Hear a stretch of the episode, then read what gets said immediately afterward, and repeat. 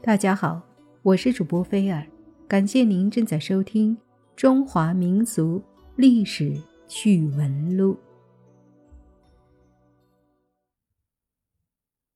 钟离春是中国历史上的一位有名的丑女，她却是战国时齐宣王的王后。齐宣王是战国时齐国比较有政绩的君王。他虽然没有采纳孟子的政治主张，却仍然愿意高薪把孟子留在身边。齐宣王非常爱仰视，他常常将天下的名士聚集在自己的身边，为上大夫。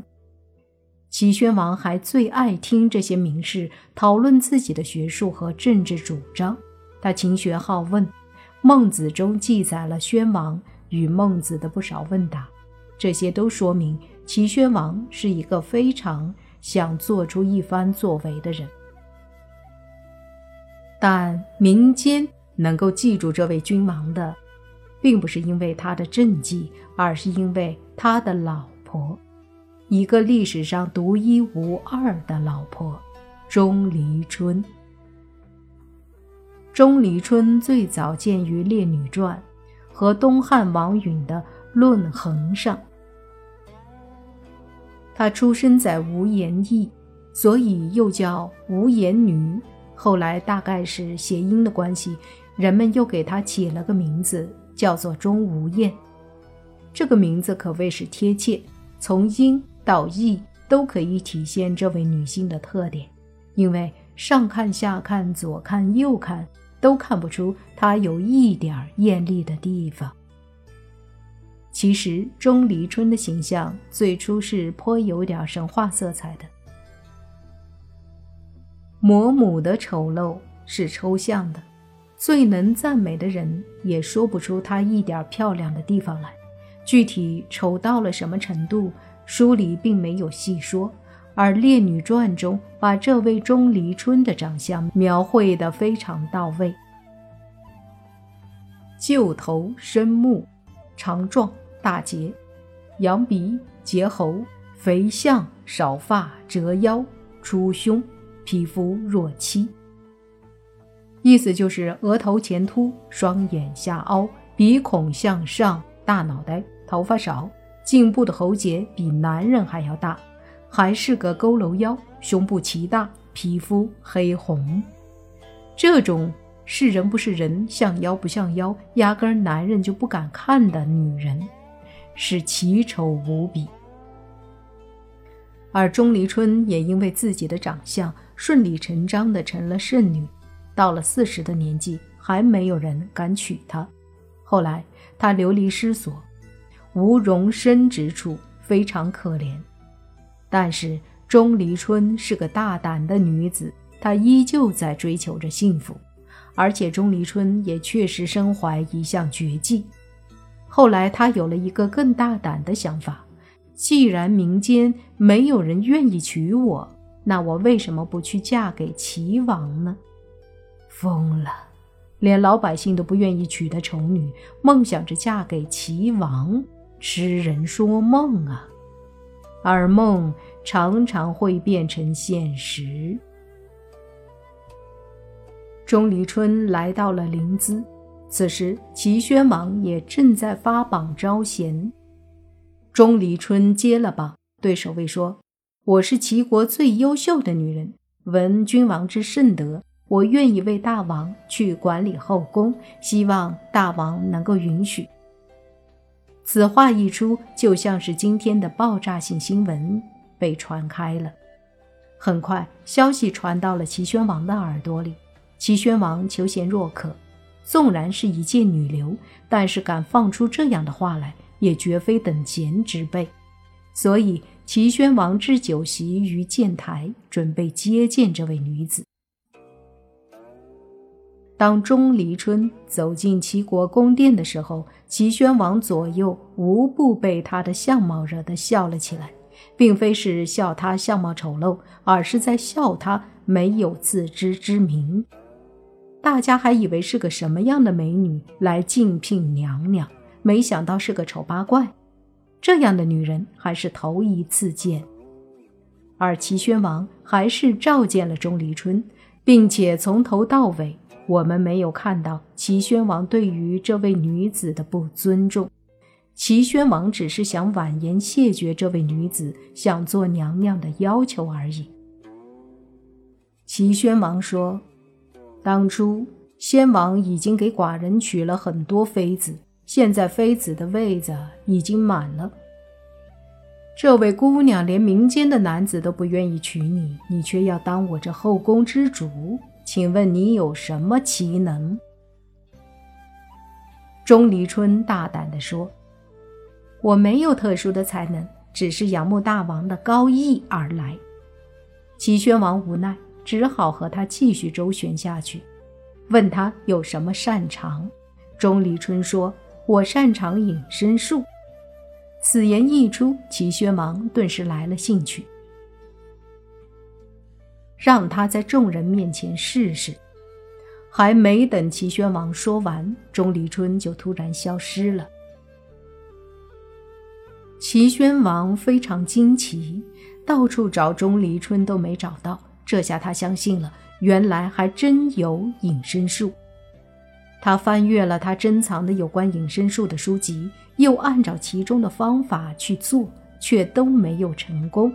齐宣王终于知道了，原来钟离春是位高人啊！第二天一早，他便派人再次找来了钟离春。钟离春开始了他第二次表演。齐宣王本来想问问他隐身术的奥秘，但是钟离春却压根儿没往这上面引。他突然白眼儿一翻，把牙露出来，一边拍着膝盖，一边说：“危险了，危险了！”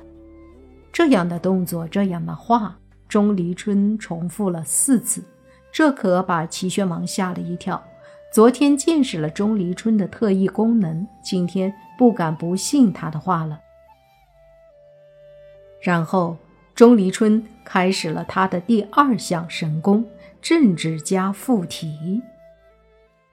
今天的齐国，国外西有秦国虎视眈眈，南有强楚伺机而动，而国内呢，您聚集的都是一些奸臣，而百姓。并不能诚心诚意地依附在您身边。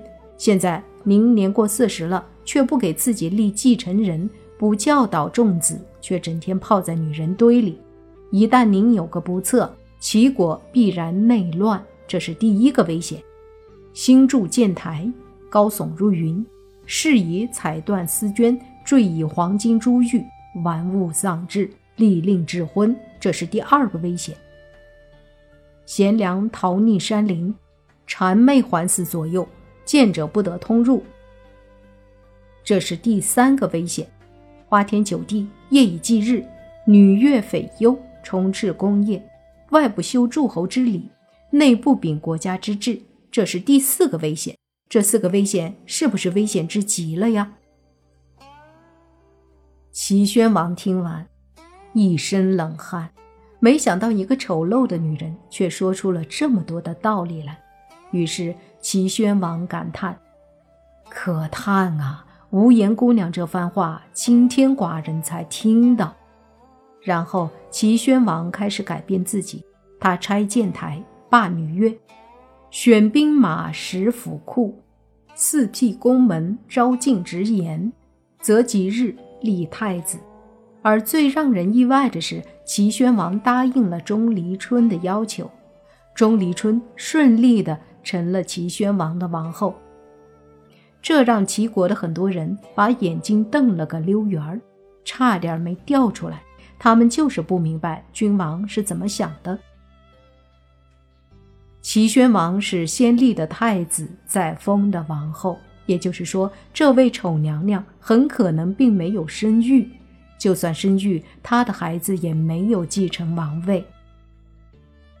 而开头说的那些齐宣王爱养士的习惯，其实也是在受到了钟离春的启发后才真正做到的。齐国开始在齐宣王的手中强盛了起来，这就是钟离春的功劳。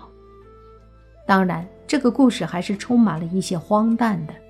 王允也认为这种所谓的隐身术根本不存在。其实我们大可不必为这些离奇的细节去较真，因为真正打动齐宣王的，并不是那个惊艳的魔术，而是钟离春学识上的修养、事理上的观察以及道德勇气的无畏。她是一个有着丰富政治知识的女人，因此在她与齐宣王第二次交谈中，就能一针见血地切中时弊，畅所欲言，震撼着齐宣王的心弦。而那个隐身术，只是钟离春为了吸引齐宣王的注意而故意使用的花招而已。所有人都产生了个疑问。一个乡间的丑女人为什么会有这么多的本事呢？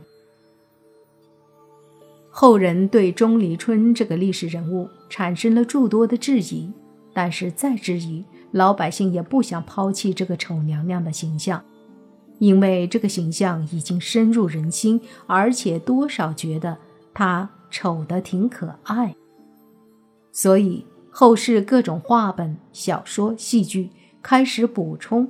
钟离春之前的一些空白。元杂剧中有“丑其后无言破连环”，京剧中有“湘江会”“棋盘会”“战春秋”“钟无言”，甚至是当代香港影片《钟无艳》，都为丰富这个丑女的形象做出了大量的文学加工。现在我们所看到的。钟离春的形象不再是一个为了当王后而磨磨嘴皮子的丑女人，而是一个文武双全、能够上阵杀敌，又精通六丁六甲之书的半仙之体、神仙式的人物了。而他青年时也遇到过许多奇遇，还有他父亲也是个了不起的人物，传授了他诸多的本领，甚至郭德纲的单口相声名段。也是这位丑娘娘，而钟离春的寿命显然也不长。在《战国策·齐策》中有一篇齐王夫人死的故事，原文只有几十个字：齐王夫人死，有妻孺子洁净。薛公欲知王所欲立，乃献妻儿，美其衣。明日。是美儿所在，劝王立为夫人。这意思就是齐宣王的夫人死了，有七个妃嫔都受到齐王宠爱。薛公田文想探知哪个美人会被立为王后，于是便献上了七副玉质耳饰，其中一副特别加工打造，最为美观。第二天。他看到那个最精美的耳饰被哪位戴着，就劝说齐王立之为后。其实并没有什么丑女无敌的神话，男人对于女人的长相是有审美要求的，每个男人对于女性都有自己的审美的限度，这并不是男人的错，这是人性。那些整天宣扬着要找贤妻。家有丑妻是一宝的人们，其实他们心底也曾经想追求美女，只不过大多数男人的条件有限，把女人的长相降低到了自己能接受的范围之内罢了。而齐宣王接受钟离春，更大意义上是把他当做了自己的谋士、幕僚，还有他很小学到手的隐身术。从钟离春生前没有孩子，死后很快齐宣王又再立了夫人这点上看，钟离春和齐宣王之间其实并没有我们曾经憧憬过的那种爱情，听起来挺悲剧，挺震撼，但是没办法，这才是真实的历史。